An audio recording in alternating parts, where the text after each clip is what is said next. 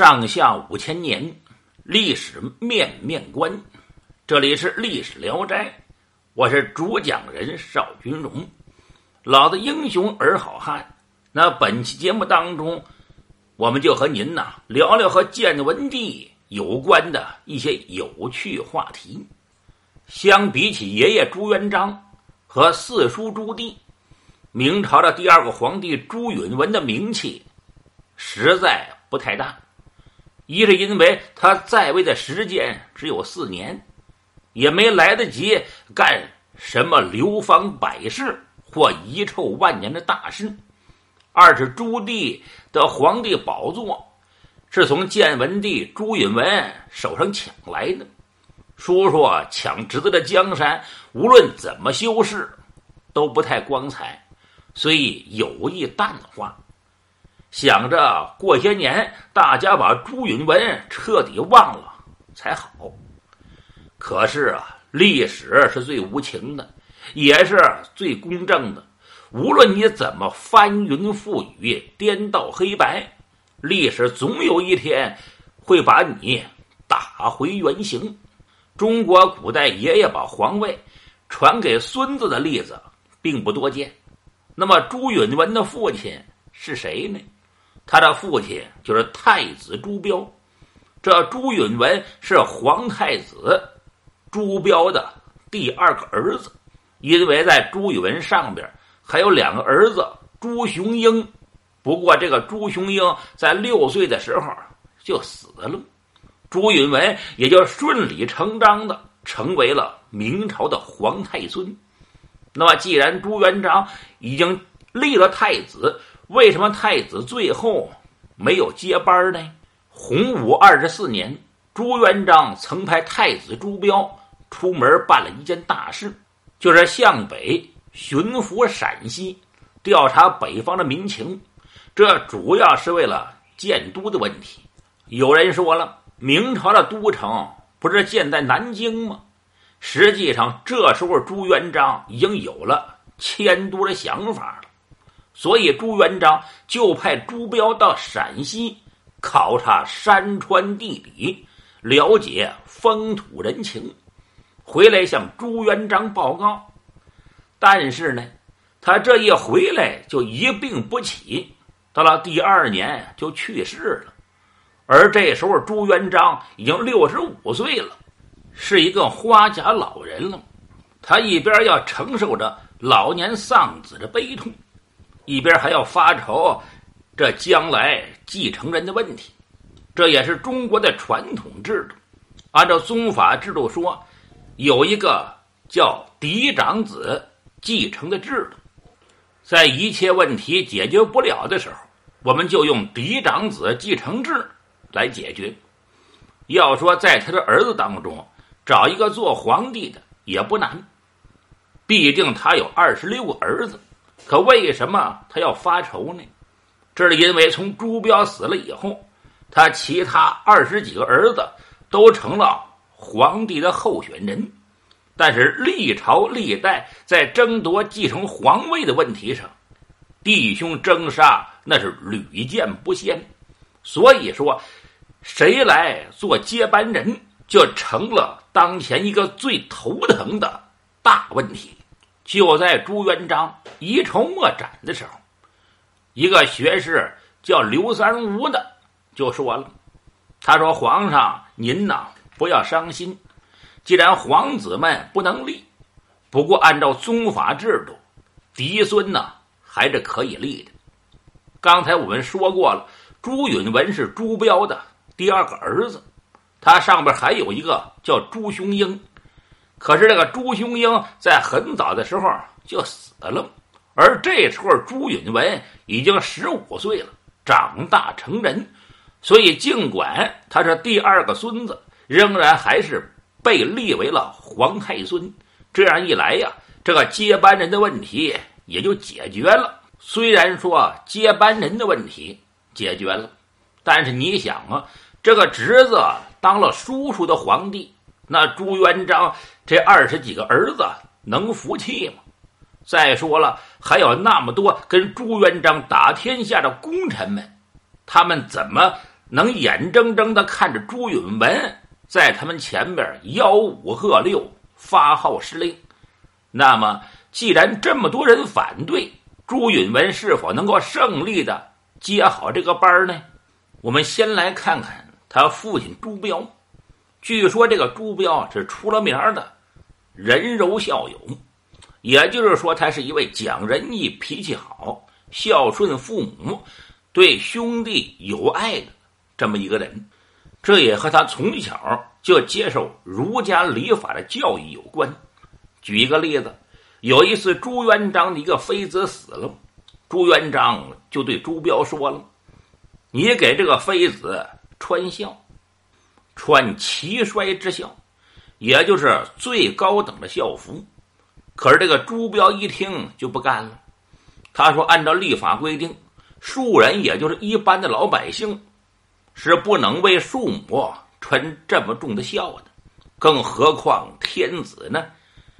况且他又是天子的继承人，所以他就不干了。”他这么一说呀，朱元璋也生气了。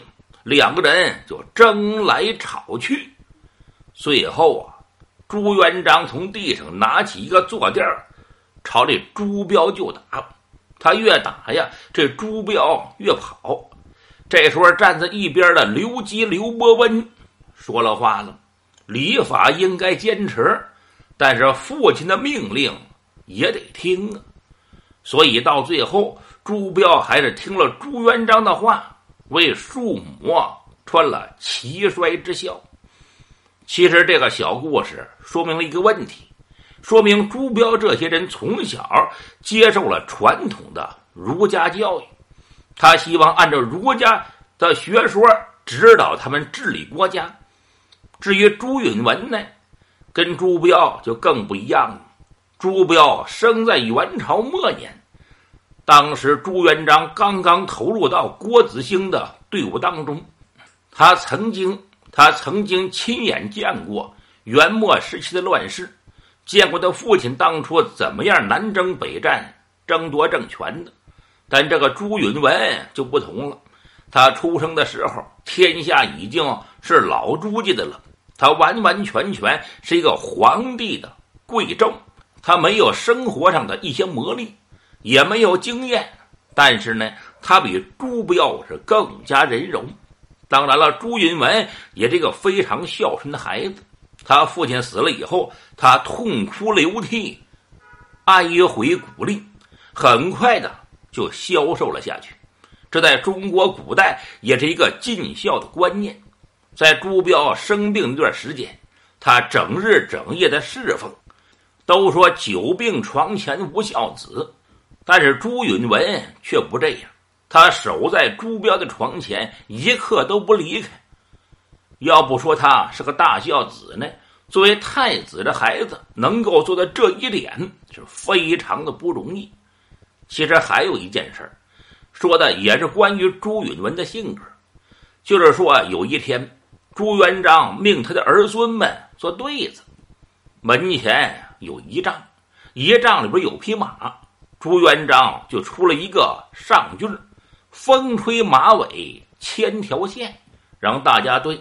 那朱允文也很聪明的，马上就对出来了。他的下联是“雨打羊毛一片毡”。你看，风对雨，吹对打，马尾对羊毛，千条线一片毡，多工整呢！可是啊，看起来却软弱无力。他旁边的四叔朱棣也对了一句：“是日照龙鳞万点金。”这副对联马上就有了气魄，有了力度，一看就是帝王的气象。所以，这样的叔叔和这样的太子太孙，怎么会不令朱元璋担心呢？小蒙出去了，现在我接着跟您聊。现在普遍认为呀。性格只是一个方面，真正的麻烦在于朱标，尤其是朱允文呢，没有足够的丰富的政治经验，尤其在面对朱棣这样老谋深算的政治对手的时候，我们之前也说过，朱元璋为了延长自己的江山，曾把那些个立过大功的功臣全杀了。他这样做就是为了防备他们造反。朱元璋也很自豪的把这件事儿告诉朱允文，说：“我给你立了这么多保障，可以令边臣不动，而且你的这些叔叔一个个能征惯战。虽然北方的蒙古势力强大。”但是有了你叔叔他们，就没有人威胁到你了。不过朱允文可不这么想。你想啊，既然他叔叔这么能干，明显不就比他强了吗？按照宫中的制定的礼仪，诸王们应该给朱允文行跪拜礼。可是呢，一到后宫，朱允文就给这些叔叔行跪拜礼了。这让朱允文实实在在感受到了诸王对他的威胁，然后呢，他就说了：“如果边疆上有事儿，我的这些叔叔们都可以顶住。那么，如果这些叔叔们要是闹起事儿来，谁帮着我呢？”经他这么一说呀，朱元璋也觉得有理，就问他应该怎么办。朱允文就说了：“以德怀之。”以礼治之，实在不行的话，就把他废了。可见这个朱允文善良归善良，可是一点儿也不笨，更不傻。那么到了朱元璋驾崩后，朱允炆正式走到了政治的前台，而他第一步就是要削藩。当初朱元璋分封亲王的目的，是为他们维护皇室的地位。不过，考虑历史上的经验，他分封的时候有一个明确的规定，说王府护卫军呢要听从王的指挥，王府以外的军队，王就管不着了，不让他们指挥王以外的军队，要不临民，不列土。什么叫不临民呢？就是不管你当地的民政、税收、法律，什么都不管。不列土啊，就是说不分割土地，但是这里边有一个问题，因为在祖训当中同样规定了，遇有大事，诸王可以节制诸军。平常的时候，你不能够指挥护卫军以外的军队，但是如果一旦打起仗来，谁当这个大统帅，亲王可以当，亲王就是代表皇帝。所以在作战的时候，亲王可以指挥军队，所以这些亲王依照自己的皇亲贵胄，就不服管教。而朱元璋心里也很清楚，所以在他临死之前，就对朱允文说：“燕王不可不虑呀。”这里为什么会单独提到燕王呢？这是因为朱标死了以后，老二、老三也先后。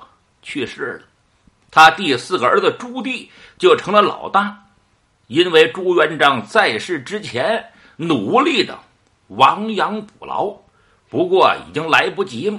这些人的翅膀早就很硬了，年轻的朱允文几乎掉进了狼群之中，已经没有后退的可能了。作为皇帝的继承人，朱允文已经在当皇帝之前就要看清了。这盘棋，所以他一继位就和大臣们一起商量削藩的问题。这个削藩也是门学问，毕竟这些人的势力都很大。最后他们决定先从软的开始，先削谁呢？当然是周王。